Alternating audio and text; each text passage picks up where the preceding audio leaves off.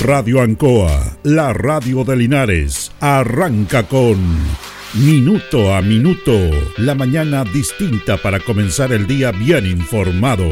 Es una gentil presentación de Óptica Díaz, ver y verse bien. Lubricentro Maife, todo en cambio de aceite. Consulta médica del doctor Daniel Guzmán, siempre más cerca de usted. Pernos Linares, el mejor y mayor surtido de pernos para usted. Black Car Linares, parabrisas y polarizados, trabajos garantizados y certificados. Pacífico 606. Alimentos ancestrales Hatimutis, lo mejor en producción en Merquén, pastas de ají, de ajo y vinos de la zona. Aquí comienza Minuto a Minuto.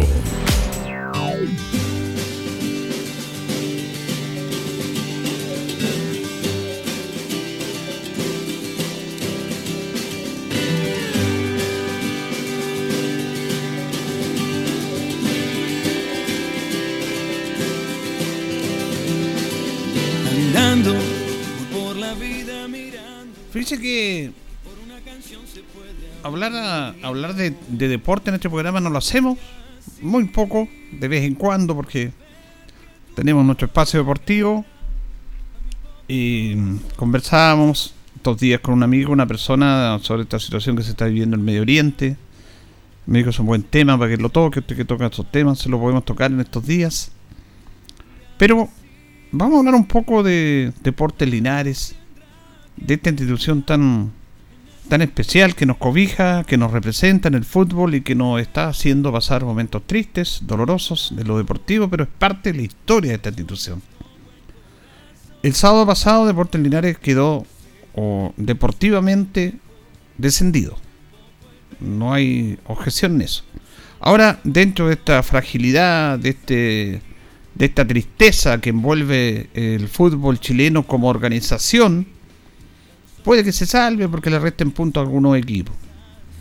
Eso habla de la limitancia de un organismo como es la NFP, que la verdad es un tema aparte, es un tema aparte. Y de esta división que no tiene ningún ningún respeto la NFP por esta división que fue creada que debería eliminarse. Esta división está de más en el fútbol chileno, está de más. Se inventó por intereses oscuros personales, económicos, de un grupo de burócratas que tuvieron la suerte de, entre comillas, de ser parte y de ser dirigentes máximo del fútbol chileno. Esta división se creó en el año 2012 para salvar a un club Copiapó cuyo dueño él era patrocinador de muchos equipos del fútbol chileno pasándole plata a través de factoring. Y como estaba metido Unión La Calera, y Unión La Calera el presidente era Jadwe, y había que salvar el equipo para que no se fuera a la tercera división y con ello perdiera todo el aspecto económico, porque a través del canal del fútbol recibió un buen eh, tema económico. Eh, el amigo no lo podían dejarse ir y no podía dejar de recibir los dineros que le entregaba al canal del fútbol. Inventaron una cosa que nadie entendió nosotros lo vivimos en esos años y justamente salvaron a Copiapó y dejaron un instrumento que no sirve para nada, que solamente es la tristeza, un dolor económico y una falta de organización total del fútbol chileno. La segunda división es una de las tantas vergüenzas que tiene el fútbol chileno. No lo digo porque Deporte Lineal está mal en el aspecto deportivo, ese es otro tema. Justamente ese año, 2012, el Linares pudo haber ascendido al fútbol profesional. Pero inventaron esta liguilla donde participó Trasandino, Linares, participó Iberia y Copiapó. Un equipo que venía de la primera B, que tenía una planilla muy superior, que debía haber descendido en la tercera división, pero que en esa instancia eh, Jadwe la NFP, hicieron un enredo para inventar esta segunda edición y, contarle el cuento a los equipos de tercera que podían estar en el fútbol profesional, por decreto. Porque esa segunda se, también se creó con equipos de la tercera división. Pero en ese año Linares tuvo, pudo haber llegado a la final y pudo haber ganado el título de tercera división, de hecho le ganó Iberia en una definición, pero inventaron esta liguilla, Copiapó Santino ganó Copiapó, Linares con Iberia ganó Linares y la final entre los dos equipos, un equipo que venía del fútbol profesional, que tenía jugadores mayores de edad, no tenía restricción, tenía extranjeros, tenía una planilla más alta, con un equipo de tercera que tenía restricción hasta 25, 25 años y sin ningún extranjero. Hay una tremenda diferencia.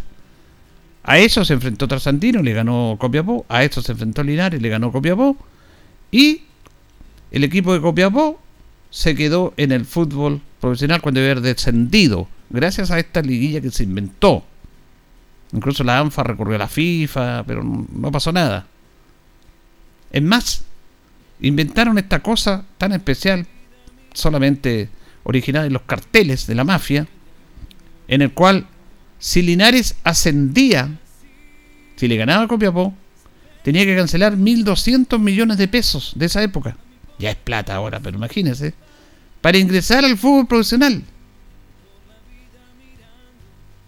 Es más, estos señores inventaron que los equipos que bajaban de la segunda división o de la primera B a la segunda división bajaban con un dinero que le entregaban los equipos que subían. Porque hasta los primeros años, 5, 6, hasta 2017, 2018, el equipo que ascendía tenía que pagar una cantidad increíble de dinero. Después se bajó a 600 millones. O sea, todo en un, este, en un tema mafioso.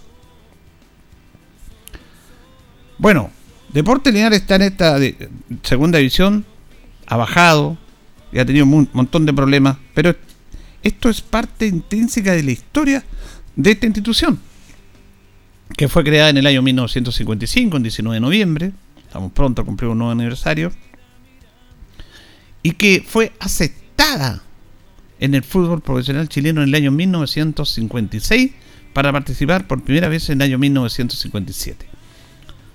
Litter Rosell, ese es el nombre que adquirió esta institución que hoy día nos representa, en homenaje al doctor Litter Rosell, un pediatra, un hombre de esos hombres que ya no hay ahora, obviamente, en base a su espíritu, su sacrificio, su caridad. Ellos pusieron ese nombre cuando se fusionó el, Prat, el Olimpia y el Español, que eran los equipos más importantes del fútbol amateur de Linares. Se funda un 19 de noviembre y el próximo año se postula, porque había que postular a la Asociación Central de Fútbol para ingresar al fútbol profesional. Linares ha aceptado en esa postulación y en el año 57, 1957, está en el fútbol de ascenso, el verdadero ascenso, en el fútbol profesional. Pero en ese primer año Linares bajó. O sea, al ingresar al fútbol profesional, Lister Rosell bajó el primer año. Imagínense, está dentro del ADN nuestro, de nuestro nacimiento, este sufrimiento. Estuvo tres años en el fútbol regional de la zona sur y volvió el año 60 al ascenso. Y después, como Lister Rosell nunca bajó, hasta que el año 75 se cambió el nombre, se le llamó Deportes Linares. El año 90 Linares baja, cuando juega con Arica. Pero, en ese mismo año, Naval de Talcahuano, que estaba en el fútbol profesional, se retira del fútbol y ese cupo lo ocupa Deportes Linares. Se salvó por secretaría el elenco albirrojo. Pero el año 93 vuelve a bajar. En Chillán. Se perdió un partido increíble. Ese año bajaron cinco equipos. Y después, el año 94, asciende y desciende el año 2001. Y ahí pasó un largo periplo de Deportes Linares en la tercera división. Incluso el año 2009, 2010, desciende a tercera B a la última categoría del fútbol, antes la fútbol amateur local. Pero se hace un, movimiento político, un movimiento de fuerza para hacer o inventar una liguilla para que se, había tenido otro cupo más en tercera A. Y Linares en ese aspecto gana esa liguilla que se juega acá, con Talagante, me acuerdo, con una decisión penal inclusive. Y Linares se mantiene y pasa a tercera A. Y el año 2019, lo más cercano, Volvemos al fútbol profesional. Año 2020, año de pandemia. Lamentablemente Linares desciende a tercera A Y en el año 2021 se estuvo complicado y se estuvo a punto de bajar hasta tercera B en el año 2021 cuando en el último partido Linares logró con Pilmahue salvar la categoría, ganando un partido que si empataba quedaba afuera, bajaba la tercera vez. Con un gol de Brian Torres sobre el final del partido, Linares logró salvar la categoría tercera A. Año 2022 vuelve a ascender y año 2023 el actual desciende. Linares está descendido. Ahora, esta cosa tan extraña el FP que quita puntos, de puntos, no, bueno, no queremos comentar eso. Puede que Linares se salve, puede, pero no queremos estar en esa, en esa cosa tan rara y tan poco seria. Aunque dirán algunos, no, es que hay que cumplir los reglamentos, no. Lo concreto es que Deportes Linares este año volvió a descender. ¿Y cómo se ha aumentado el tema de las redes sociales? Donde la opinión de las personas no solamente se ven en el estadio, sino que se ven también a través de las redes. Bueno, empiezan cuestionamientos de todos. Porque ahora estamos en una sociedad en el cual, en el cual somos jueces y dictamos sentencias sobre los demás. No sé en qué labor nos colocamos en la labor de un juez que dicta sentencia. Y buscan culpables a todo nivel. Por supuesto que hay responsables en toda actividad, en todo este tipo de situaciones, hay responsables. Le dan una situación muy frágil, muy, muy frágil. Y, uno es como para pensar por qué es frágil. Porque realmente, ¿cuántos son los socios? ¿Cuántos son la gente que realmente quiere Deportes Linares? Que está intrínsecamente en el corazón de Deportes Linares. ¿Cuántos? Se dieron al estadio, habían por lo menos 2.000 personas. Se controlaron 1.500 y tanto. Fue una muy buena recaudación, muy buen público. Un mal horario, mediodía, pero ahí estaba la gente apoyando al club. Pero de esas personas, ¿Cuántos son socios? Linares no tiene más de 300 socios. No tiene. Entonces, ¿cómo podemos ser todos responsables de esto? Pero nosotros nos encanta responsabilizar a los demás y no a lo, a lo propio. Responsables si hablamos en el aspecto deportivo y lo que pasó, obviamente que hay. Aquí se conformó un plantel que no dio resultado. Ahora, cuando se conforma un plantel, nadie quiere conformar un plantel para que le vaya mal. Es una cosa de sentido común. Que después aparecen todos criticando. Pero obviamente que se conformó un plantel para mantener la categoría. No había otra intención. Por ahí quien diga y que diga no, que están diciendo que el equipo podía llegar al fútbol profesional o ascender, no. A lo mejor entusiastamente algunos dijeron, no, este equipo puede dar, pero lo que, lo que había que hacer era mantener la categoría. Después, sobre todo, de que se había ascendido el 2019 y que no se había mantenido la categoría. Tenía una nueva oportunidad Linares. Pero se conformó un plantel que no resultó. Este plantel lo, conformó un técnico que la mayoría de la gente quería que siguiera, como era Luis Pérez Franco, porque había tenido dos ascensos culinares y tenía que darse la oportunidad. Se le dio la oportunidad, lamentablemente no, no funcionó en base a la elaboración del plantel. Hay parte de la dirigencia del fútbol, la comisión fútbol, Cristian González, que era el, el hombre que estaba encargado de, de coordinar todo esto, también tiene su responsabilidad en armar el equipo. Por supuesto que sí. Esos son los primeros responsables. Y después, pero Linares tenía un presupuesto muy acotado. Y recuerde usted que Linares hizo esto en base a mucho esfuerzo. A mucho esfuerzo. Porque para volver al fútbol profesional había que conformar una sociedad anónima o había que constituirse en una sociedad anónima. Y se hizo con mucho esfuerzo a través de un trabajo importante, Juan Araya, un abogado linarense que fue clave en esto porque es un tema súper complejo, en lo administrativo, en lo jurídico, súper complejo, que pocos lo saben, pero lograron sentarse las bases jurídicas, legales, para que Linares se transformara en sociedad anónima, porque había que hacerlo. Y, se, le, se, le, tenía un capital inicial de mil UF que tenía que tener cerca de treinta y tantos millones de pesos.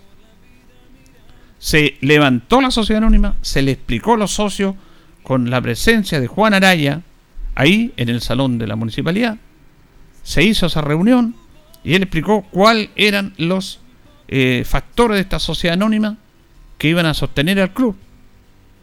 Que habían tres tipos de acciones que la corporación de Deportividad que le da vida al club en sí en su origen iba a tener una participación con dos dirigentes en un directorio que iba a formar la sociedad y que le iban y que él tenía acceso a acciones por 20 mil pesos que era lo más barato porque no podía tener por más porque Linares tiene juicios que le pueden embargar lo poco que tiene que es el terreno aunque esto fue traspasado al municipio para salvarlo todos estos temas se dieron también se quería juntar 100 linarenses que dieran un millón de pesos para conformar esto y otras, otras acciones de 200 mil pesos.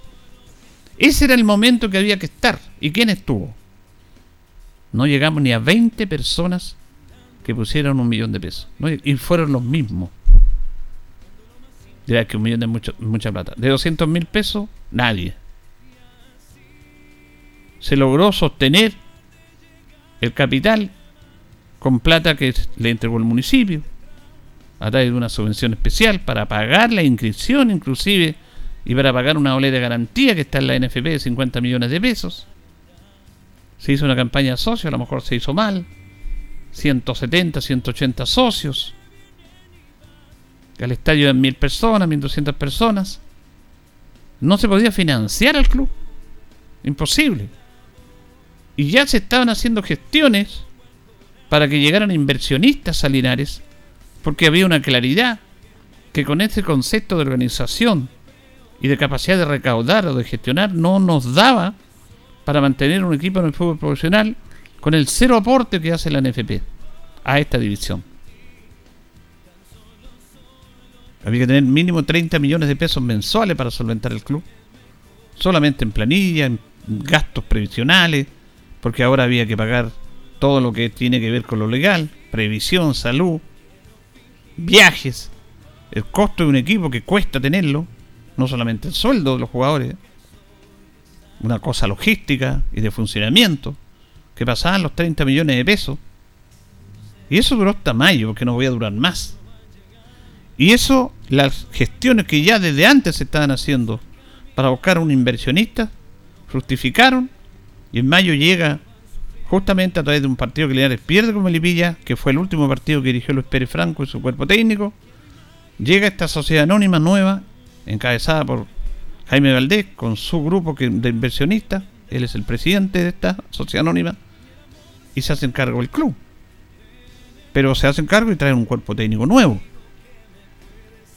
El cuerpo técnico nuevo lo encabeza Eduardo Lobos.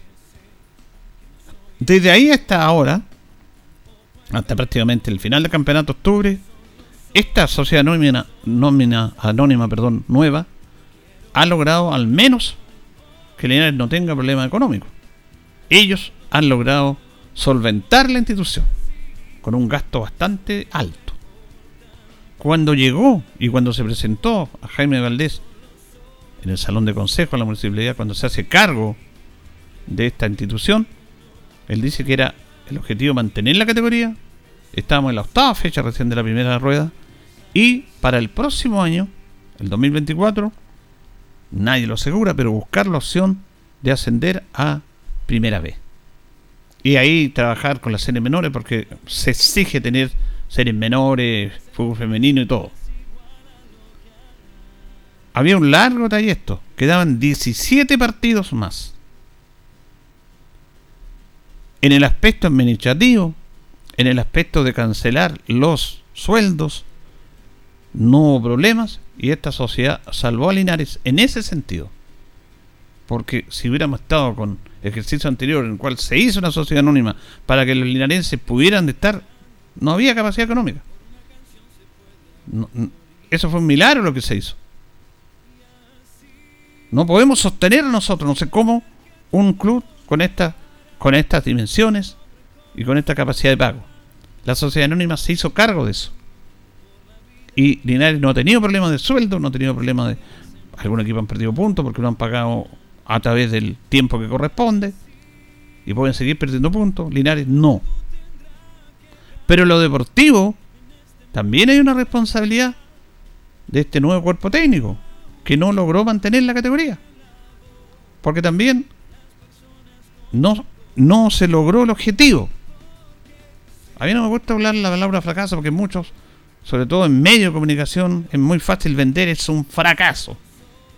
Yo nunca vamos a catalogar de fracaso a alguien que hace un esfuerzo, que se esfuerza, que trabaja y que busca solucionar un problema y que las cosas no se dan, no porque no se quisieran, no se dieron.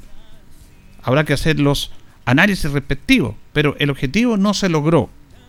Yo prefiero colocar ese término antes de que el tema fracaso. Y el objetivo, la asociación anónima dividió en dos factores la que llegó. Una, ordenar al club y que no tuviera problemas económicos, que cumpliera con todos los compromisos que se tenían con el plantel como institución y como empresa propiamente tal, se cumplió. Pero hay otro factor que es el deportivo.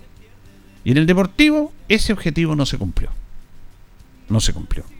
Por lo tanto, también hay una responsabilidad del aspecto deportivo, del nuevo cuerpo técnico que llegó acá. Y el técnico Eduardo Lobo lo ha dicho. Yo soy responsable de esto, yo voy a ser responsable si salvo o si asumiré mi responsabilidad si nos va mal.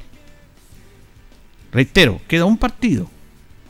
Pero Deportes Linares, deportivamente, en la antepenúltima fecha o en la penúltima fecha, descendió. Y eso es no haber cumplido el objetivo. Y ahí puede, puede que con esta famosa segunda división, que inclusive ahora se presentó una denuncia en contra del campeón Limache, que puede, mire, esta, esto, es, esto es un chiste realmente. Es más, esto no es de ahora. Melipilla fue campeón y le quitaron el título. Hace dos años atrás, le quitaron el título. Por esta cuestión que le denunció Carlos Encina, de Lautaro de que eh, además hay un límite de 30 millones mensuales de planilla y que hay platas por fuera que no corresponden.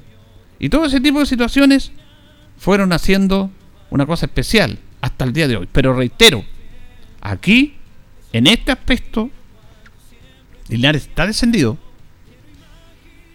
Se puede esperar en lo administrativo, que es otro tema.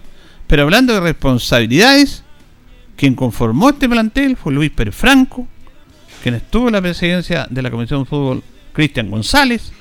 Ellos fueron responsables de haber conformado un plantel que se suponía iba a mantener la categoría. Se va porque en el fútbol esta cosa tan especial que se cambia de técnico se soluciona todo y no, no siempre están así. Se va Luis Pérez Franco, llega la sociedad anónima, llega Eduardo Lobos y este nuevo cuerpo técnico se hace cargo del club y tampoco cumplió su objetivo. No cumplieron el objetivo. Pero esta responsabilidad también es de los jugadores. Hay una mayor responsabilidad de los jugadores que a veces pasan colados en estos aspectos. Y este plantel no dio un ancho, no tuvo la jerarquía, no tuvo la categoría en los momentos difíciles, complejos y decisivos para sacar adelante una institución y un momento en el cual tuvo un montón de oportunidades lineales de que las cosas funcionaran bien. La última fue el sábado, con un gran público, ganando un partido, empezando ganando, después perdiendo y empatando al final, no sostener un resultado. En el minuto 12 de descuento, con un balonazo largo que los sorprenden a todos. Bueno, eso habla de que tenemos un plantel que no tiene jerarquía y que no supo afrontar los momentos más difíciles. Por lo tanto, también hay una responsabilidad de los jugadores en este aspecto. Del quien conformó este equipo, cuerpo técnico Luis Pérez Franco, con Cristian González, que fue el, presidente de la Comisión de Fútbol. No hay duda, algunos díganlo, siempre lo hemos dicho. Lo que pasa es que alguien, alguien quiere levantar la cuerda y seguir castigando. La sociedad anónima logró ordenar financieramente al club, pero no logró cumplir el objetivo. Y los jugadores tienen una gran responsabilidad. Mire, con esto voy a terminar esto a mí me ha llamado la atención, esto de profesionalizar el fútbol, de ser profesionales. Esto se ha dado con la nueva llegada del nuevo cuerpo técnico y la nueva directiva. Llegaron con algunas medidas diciendo que nosotros éramos amateur, que no sabíamos y que había que profesionalizar esto. ¿Cómo? No haciendo entrevistas todos los días a los jugadores, por ejemplo. Una cosa que me parece increíble. Si eso profesional el fútbol, no sé. y tener otros conceptos futbolísticos. A Luis Pérez Franco yo se lo manifesté y conversábamos muchas veces, y lo he dicho en este programa, no en este programa en el deporte, ¿sabe lo que le traicionó a él? Mire, dos aspectos. Luis Pérez Franco es un técnico exigente. Vemos los entrenamientos. Duro con los jugadores. Siempre hay. Y esa clase de técnico en los futbolistas que son bien especiales, cuando el equipo gana, funciona todo. Porque el jugador se enoja cuando no está de titular, pero si el equipo va ganando, ¿qué va a reclamar? Esa, esa tarea al técnico le funciona cuando gana. Ser exigente. Estar ahí con los jugadores. Incluso algunos decían que los retaban, que los trataban mal. No. No, venga con cuento. Ahora, cuando le, el resultado andan mal, ese, e, ese funcionamiento, ese entrenamiento no funciona. No funciona. Porque los jugadores se tiraron para atrás, lo revelaron. Era muy notorio eso. Pero Luis Pérez Franco traicionó la esencia de él. Porque como él era un técnico de tercera que siempre ganaba y tenía la oportunidad de estar en el fútbol profesional, empezó a cambiar los aspectos del fútbol profesional, es decir, ser más profesional. No quiso tener a jugadores amateurs del año pasado que lograron el título porque estaban para tercera y no para segunda. No, el jugador es uno solo. Puede jugar perfectamente en segunda división. Pero él no. Él, y apoyado por su ayudante Frank Caricao, dijo, nosotros vamos a ser profesionales. Traicionó su esencia. ¿Sabes tan lo que traicionó su esencia? Cuando yo lo entrevistaba, de repente él no daba el equipo. Siempre daba el equipo. Y dijo, no, no, no doy el equipo ahora. Y cuando le preguntaba, ¿va a jugar de una manera? Decía sí, después decía, no, voy a, jugar de otra manera. Algo que se repetió muy, mucho ahora. Esa cosa comunicacional de estar escondido, de no decir como juego, de no dar las formaciones, porque eso es ser profesional. Entonces Luis Pérez fue traicionando su esencia. Y cuando uno traiciona tu esencia, por último morís con la tuya nomás, po. Pero él quiso profesionalizarse en ese concepto. No, esta cosa tan especial de ser profesionales. Lo vivimos nosotros en nuestra profesión.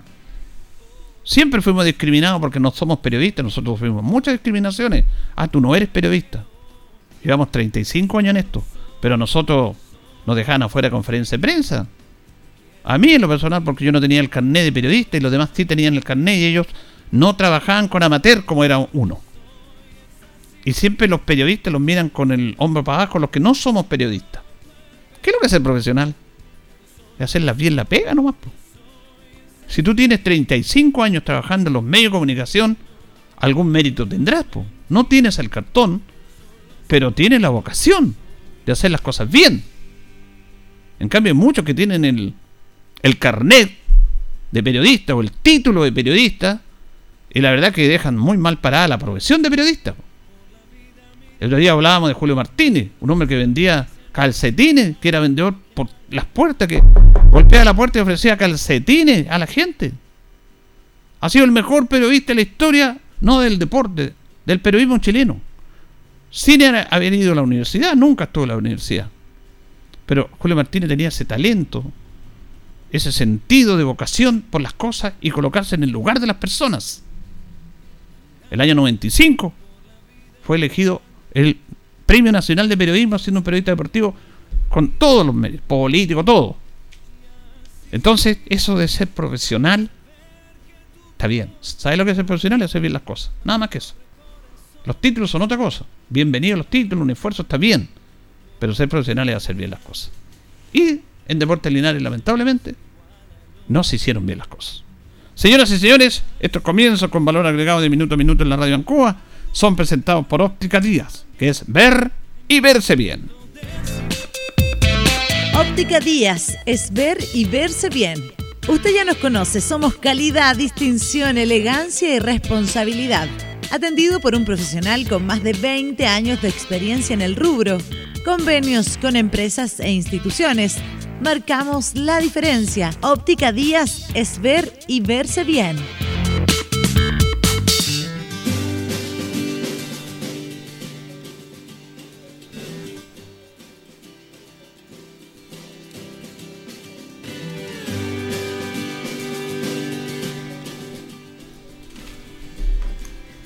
Minuto a minuto en la radio Ancoa. Buenos días. Esta edición de martes 10 de octubre. Hoy día saludamos a San Francisco de Borja. Es el día 283 del año. Mire, 283 del año ya. En este momento tenemos 8 grados de temperatura en la ciudad de Linares. Vamos a tener una máxima de 17. Nuevo cielo parcial con despejado. Nuestro buenos amigos de Pernos Linares Colo Colo 648, el mejor y mayor surtido en perno y herramientas, tornillería, perno de rueda para vehículos, herramientas marca Force, SATA Total, la mejor atención, el mejor precio, el mayor surtido. Nos presentan las efemérides de un día como hoy. 10 de octubre, 1813. Por orden del Congreso se prohíbe vender o comprar esclavos en Chile. Política o práctica que era muy común por los españoles. Mire, en esos años pasaba esto. En el año 1823 el Imperio Británico reconoce la independencia de Chile e instaló un consulado en Valparaíso, cuyo diplomático es Christopher Nugget. Y Chile designa a Mariano Egaña como representante de nuestro país en Londres. En el año 1845 díctase la Ley General del Ejército que rige hasta el año 1891. En el año 1912 nace Arturo Godoy, campeón sudamericano de boxeo, peso pesado, peleó en Perú, Brasil, Bolivia, Argentina, Colombia, España y los Estados Unidos. En 1940 se midió dos veces por el título mundial con Joe Luis. Es sin duda uno de los más grandes boxeadores de la historia de nuestro país. Vamos a ir con nuestro patrocinador Carritos y ya seguimos. Estamos en Minuto a Minuto, en Radio Ancoa, la mejor manera de comenzar el día informado. La consulta médica del doctor Daniel Guzmán, siempre más cerca de usted. Se atiende por FONASA, ISAPRE, CAPREDENA y particular. Se hacen lavados de oídos. El doctor Daniel Guzmán lo espera en Kurt 333, frente a Plaza de Armas. Lubricentro Maife, todo en cambio de aceite. Le dejamos su vehículo como nuevo. Personal calificado, una atención cercana, convenio con empresas e instituciones. Maife, el lubricentro de los linarenses, ubicado en Esperanza 633, entre Lautaro y Yumbel. Black Car Linares, parabrisas y polarizado, trabajo garantizado y certificado, polarizado americano, puertas, lunetas, laterales, reparamos toda clase de parabrisas. Usted ya nos conoce, somos Black Car Linares. Estamos en Pacífico 606.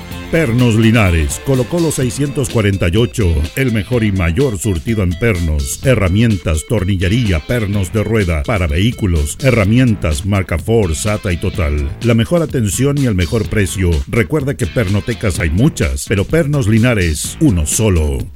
Óptica Díaz es ver y verse bien. Usted ya nos conoce. Somos calidad, distinción, elegancia y responsabilidad. Atendido por un profesional con experiencia en el rubro, marcamos la diferencia. Óptica Díaz es ver y verse bien. Independencia 435. Alimentos Ancestrales Mutis te invita a ser parte de sus canales de venta en sus productos de ají cacho de cabra, merquén, pastas de ají y de ajo, vinos de la zona. Llámanos al fono WhatsApp más 569 93 95 04 68. Mutis, sabor con identidad e historia.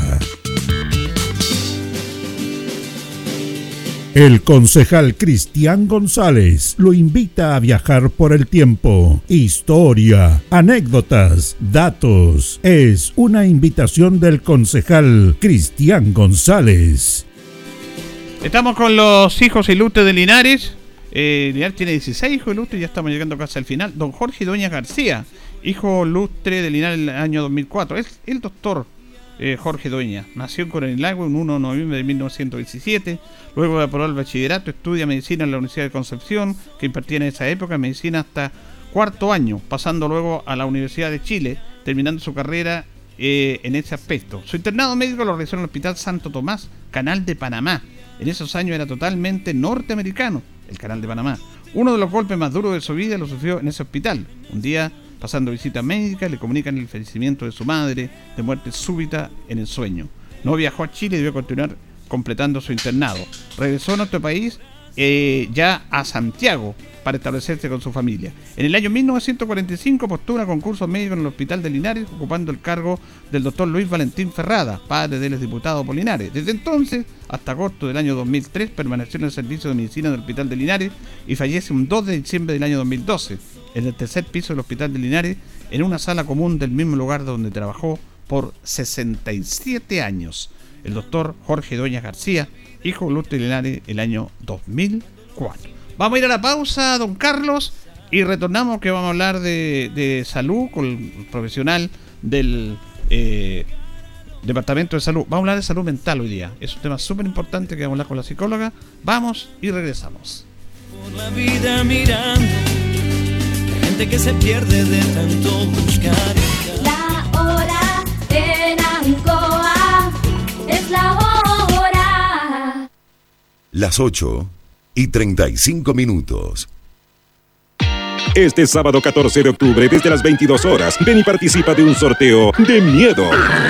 Serán 6 millones a repartir en efectivo y créditos promocionales. Recuerda, este sábado 14 de octubre, sorteo de miedo.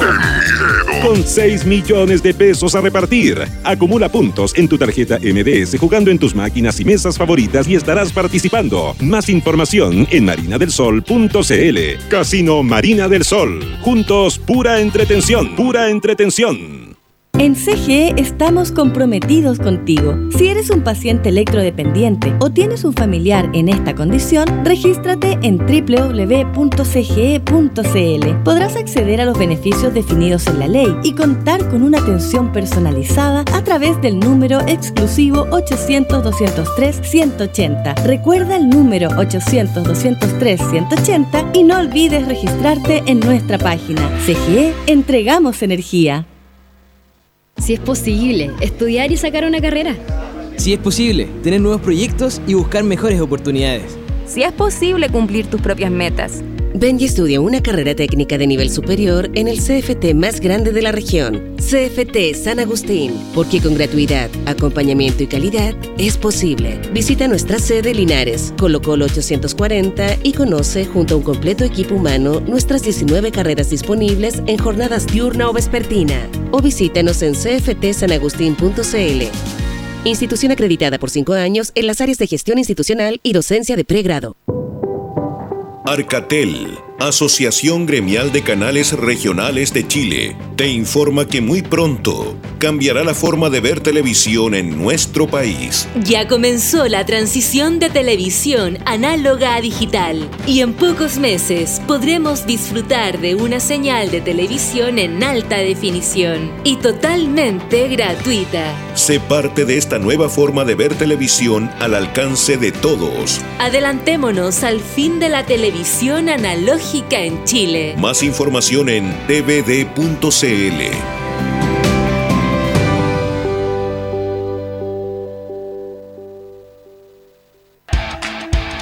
Ruta 2000. Muévete rápido, cómodo y seguro. Muévete con la calidad de Ruta 2000, la flota más grande de la región. Súbete a un Ruta 2000, la mejor opción. Rapidez, seguridad, cordialidad. Ruta 2000. Llámanos al 73 2 21 2000. 73 222 2000, 73 222 2001, 73 233 0911. Prefiera Ruta 2000. Ruta 2000. Elígenos porque simplemente somos los mejores.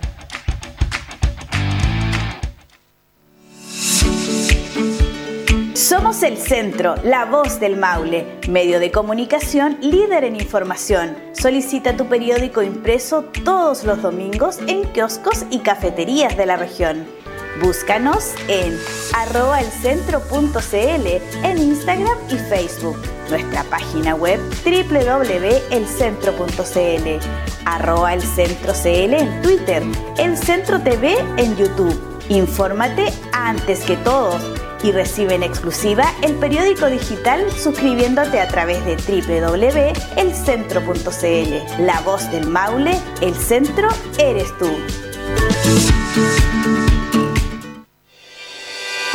La ilustre Municipalidad de Linares informa a todos los vecinos que se encuentra desarrollando la modificación del Plan Regulador Comunal en una segunda enmienda, por lo que se ha dado inicio al proceso de participación ciudadana y aprobación a través de la primera audiencia pública, la que se efectuará el jueves 12 de octubre a las 19 horas en la Biblioteca Pública Municipal, ubicada en calle Manuel Rodríguez, número 580. Los antecedentes de la modificación del Plan Regulador Comunal de Linares en una segunda enmienda estarán disponibles para su retiro en las oficinas del SECPLAN ubicadas en calle Manuel Rodríguez número 695 y en el sitio web www.corporacionlinares.cl slash index.php slash enmienda por una comuna más participativa y con visión de futuro. Linares, un mejor lugar para vivir.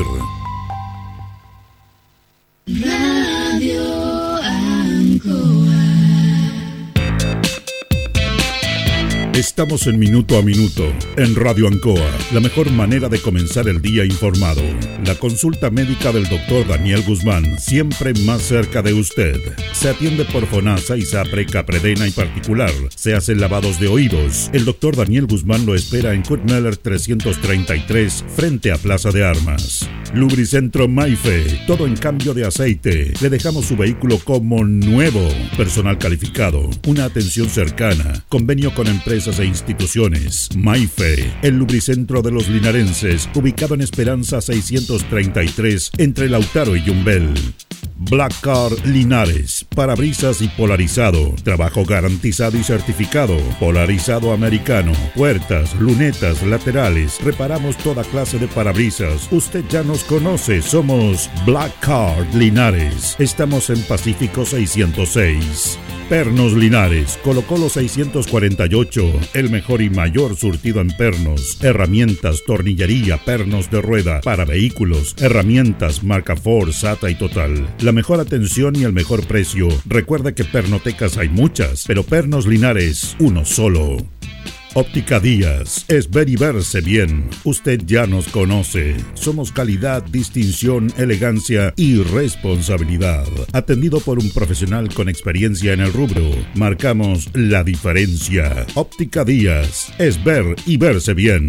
Independencia 435. Alimentos Ancestrales Hatimutis te invita a ser parte de sus canales de venta en sus productos de ají cacho de cabra, merquén, pastas de ají y de ajo, vinos de la zona. Llámanos al fono WhatsApp más 569 93 95 04 68.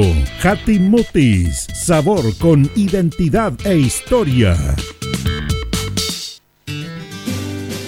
Bien, continuamos en minuto a minuto en la radio Ancoa. Nos separan 18 minutos de las eh, 9 de la mañana. Y vamos a saludar a la psicóloga profesional del Departamento de Salud de nuestra comuna, Nicole Muñoz, que la tenemos acá en los estudios de la radio. Agradecerle que esté tempranito en la radio. ¿Cómo está usted? Muy buenos días. Hola, muy buenos días. Muchas gracias por la invitación. Para mí es un honor poder estar acá en la radio y poder informar también a la comunidad. Bueno, y vamos a conversar, Nicole, de un tema súper importante que esto la pandemia como que empezó a tomarse en cuenta, pero debe ser siempre tomado en cuenta. Y ahí como que se empezó a hablar masivamente de la salud mental. ¿ah? Claro. Pero el tema de la salud mental es algo que se viene trabajando hace bastante tiempo y lo importante es que se tome conciencia de la comunidad respecto a esto. Ajá. Bueno, principalmente comentarles, ¿cierto? Que de qué hablamos cuando hablamos de salud mental. Nos referimos a un estado mental de bienestar de la persona en donde ella pueda desarrollar al máximo todo su potencial, así como también pueda enfrentar situaciones de estrés, gestionando cierto sus emociones y para poder también de alguna manera hacer un aporte para la sociedad. Una persona que se encuentra en un, bien, un buen estado mental va a poder cierto desempeñarse y poder ejercer todo su potencial y su desarrollo de manera adecuada. Ahora, como usted bien dice, es importante trabajarla porque ha sido muy mucho tiempo dejada de lado. Siempre nos enfocábamos principalmente en la salud física, lo que era Claro. observable, lo que era medible a través de síntomas más bien eh, concretos como la temperatura, ciertos dolores estomacales, dolores físicos. Sin embargo, la parte emocional, como muchas veces no lo podemos ver, es difícil también de describir como no tenemos herramientas y educación al respecto, ha sido muy complicado también para las personas poder tomar en cuenta esta área. Ya, esto es importante. Salud mental. Eh, claro, uno lo ve de que. ¿Qué es lo que es tener una salud mental buena? Es como una persona dice, yo estoy normal, soy una persona normal. Y cuando dice, no, tan, eh, no es normal, estás enferma, algo te pasa. ¿Cómo lo podemos describir eso? Bueno, principalmente, eh, como dice usted, eh, muchas veces dificulta, ¿cierto?, que las personas puedan identificar cuando están con situaciones o sintomatologías que hablan de dificultad de la salud mental. Hay muchas de estas señales que no, no son vistas a lo mejor como enfermedades, como por ejemplo situaciones de trastorno del sueño. Ya muchas veces la salud mental empieza a somatizar de forma física. Cuando no la tomamos en cuenta, ya muchas veces empieza a través de síntomas a hablarnos de que hay algo que está funcionando mal. También pueden haber dificultades a través de, o sea, del área gastrointestinal, ya eh, problemáticas también de aislamiento social. La gente empieza a no a disfrutar aquellas actividades que antes le, le producían placer o, o le hacía bien, después ya las personas empiezan a aislarse. Ya, como les decía, dificultades en los ciclos de sueño, personas que suelen dormir mucho más, o aquellas personas que no duermen. Ya, ahí empezamos a ver todas esas características que empiezan a incidir. Ahora, esto es muy importante para todas las personas en general, desde niños hasta adultos. Ya, sin embargo, ahora las cifras que han ido aumentando en la actualidad posterior a la pandemia también, ¿cierto? Como usted bien decía, las cifras han aumentado de manera exorbitante. Sin embargo, en la adolescencia también, que es el ámbito que nosotros trabajamos principalmente, como le contábamos el jueves pasado, desde los 10 a los 19 años, es un momento crucial también para, la, para el desarrollo de los adolescentes, en donde ellos vivencian de forma mucho más intensa todas las emociones. Entonces están mucho más vulnerables a sufrir dificultades y problemáticas en esta área. Y ahí es donde hay que poner como en, en alerta, ¿cierto?, nuestras antenitas con respecto a la prevención del suicidio, que también ha aumentado la cifra eh, de manera importante, ¿cierto?, en nuestro país, eh, siendo uno de los nueve en la región de Latinoamérica con mayor índice de suicidio. Sí, es en un la tema, persona. y sobre todo los adolescentes. Eso lo quiero conversar con usted después también, pero quería preguntarle, en esto de la pandemia, si hay algo tan especial para usted, para como profesional, para poder explicar las conductas, porque sufrió el ser humano un cambio radical de la vida habitual, de ir a, la- a trabajar, llegar a almorzar, o a veces algunos llegan a almorzar, después están un poco en la casa, pero de repente estar siempre en la casa, como que incluso alteró la convivencia. Fue un tema complejo. ¿Cómo lo podemos explicar eso, Nicole? Claro, hubo un cambio de dinámica, hubo un cambio de que estábamos acostumbrados durante toda una vida, ¿cierto?, a visualizar la, eh, una manera de, de vida en donde teníamos que trabajar, salir, los chicos estudiar. Eh, era una dinámica que toda la gente estaba acostumbrada. Ahora, con esto del encierro, tuvieron que cambiar todas las dinámicas familiares, también en el ámbito laboral. Claro. Todos nos tuvimos que adaptar y como bien dice usted, ya no teníamos esas relaciones sociales que es importante para nosotros y también nuestra salud mental, el cómo nos desarrollamos con, lo- con el resto de las personas, el cómo expresamos nuestras emociones. Y claramente al estar dentro de un encierro, todo esto se veía más vivenciado de manera más eh, importante, ¿cierto? Porque las personas no había una comunicación con el resto, los niveles de estrés eh, superaban a lo mejor a lo que podía hacer en una, en una vida diaria común y corriente.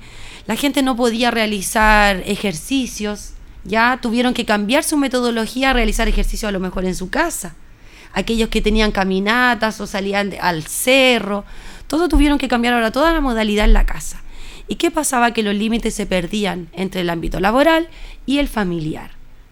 ¿Por qué? Porque teníamos que nosotros estar con nuestra cámara, ¿cierto? En la, en la casa, donde muchas veces pasaron videos, ¿cierto? Que pudimos ver que la familia interrumpía las actividades a veces laborales que tenían las personas y muchas veces fueron vergonzosos, ¿cierto? Pasó eso. Chascarro, como se le llama. Chascarro, claro. Entonces todo esto cambió la dinámica de las personas.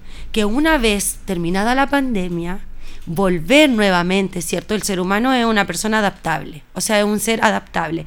Sin embargo, igual les dificulta tiempo y requiere eh, cierto desarrollo para poder adaptarse. Claro. Ya ahora, si nosotros le damos poco tiempo, todo esto también va a generar desequilibrio.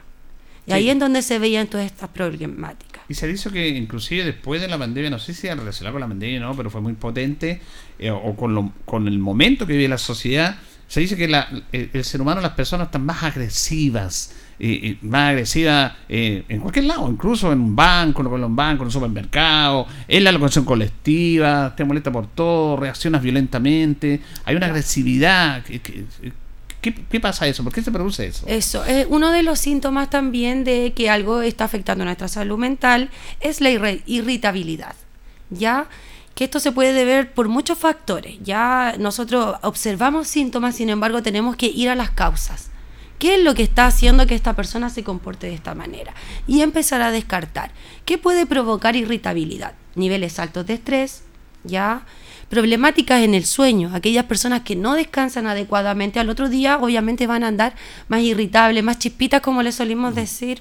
Y si no hablan, vamos a saltar, ¿cierto? Eh, de manera negativa y vamos a generar conflictos con el resto de las personas. Y esto es como un ciclo. O sea, si yo no estoy bien, me voy a relacionar mal con el resto de las personas y así yo sigo contagiando de alguna manera de negatividad al resto. Claro. Porque como usted dice, si yo, claro, tengo una pelea a lo mejor en el banco, yo ya voy a quedar mal. Y esto me va a, tra a traspolar a otros ámbitos de mi vida. Entonces así, es como un ir y venir. Sí, es un tema súper complejo lo que estamos viendo, la convivencia. La, la convivencia que es necesaria, como dice usted, entre todos nosotros, porque el ser humano crece en la convivencia, no solamente en su entorno propio. Entonces, es súper importante destacarlo. Estamos conversando con Nicole Muñoz, psicóloga de nuestro departamento de salud. Eh, Nicole, también lo, lo conversamos, esto del, del suicidio. Quería preguntarle, salud mental, una cosa, pero la depresión está dentro de salud, porque la depresión es una enfermedad, ¿cierto? Ajá, sí. en el fondo es una enfermedad y que a veces el ser humano no la toma, sí, porque hemos visto tantos casos de... Nosotros, por ejemplo, veíamos el caso más masivo, que es más conocido, de Raimundo Tuber, este jugador de la Universidad Católica. Entonces uno decía, él, él tenía una buena familia, ganaba bien, le iba bien, era famoso, tenía todo lo que uno quisiera tener en la vida, sin embargo se mató, porque tenía una depresión, se mató en forma terrible, se tiró de un edificio de 15 pisos. Entonces, Claro. Es, es, es complejo ese tema, ¿cómo podemos lidiar con eso? Es complejo, bien como usted dice. eh, muchas personas podemos estar en- desde la otra vereda y, y observar que esa persona a lo mejor tiene todos los éxitos ma- materiales o que cualquiera podría envidiar. Sin embargo, eh, bueno, las personas que están pasando por estos episodios y situaciones de enfermedad, eh, muchas veces no ven eh, las cosas positivas que hay. Ya el, el nivel de sufrimiento es tal que la única opción para poder dejar de sufrir que ven es la opción de quitarse la vida. ¿Ya? Y, y eso es lo lamentable porque era una sociedad donde podríamos tener mayor acceso, ¿cierto?, a, a salud, a información que la, en los años anteriores no se hablaba Claro. de estos temas. Sí. Ahora, a pesar que hay pocos recursos, ¿cierto?, en el área de la salud mental en comparación al área física, eh, se, se trata de hablar más. Se trata de educar a las personas de modo preventivo, porque ya se sabe que hay un gran número, ¿cierto?, de personas que presenta problemáticas en la salud mental y que de alguna manera el sistema no puede dar abasto para todas estas situaciones que están ocurriendo. Entonces, ¿a qué abogamos? Nuestra principal estrategia es la prevención poder trabajar desde niños, eh, desde los establecimientos educacionales, por eso es un trabajo de toda la comunidad, la familia, los profesores, eh, la- las redes sociales, los eh, medios de comunicación. La idea es que todos estemos en el mismo eh, objetivo, ¿cierto? Para poder comunicar y poder entregar estrategias, eh, formas de, de mejorar a las personas y también concientizar con respecto a la importancia que tiene para prevenir, porque podemos prevenir. Sí, eso es importante. Ahora usted trabaja mucho con adolescentes, con jóvenes, y también hay una alta tasa, Chile a nivel mundial, de jóvenes que se quitan la vida. Esto también, como usted decía, ha afectado la pandemia de sobremanera. Eh, hay muchos factores también que influyen en que un, o, factores de riesgo que se podría llamar, que ponen de alguna manera predisposición a los estudiantes a que pudieran sufrir algún tipo de problemática en el área de la salud mental.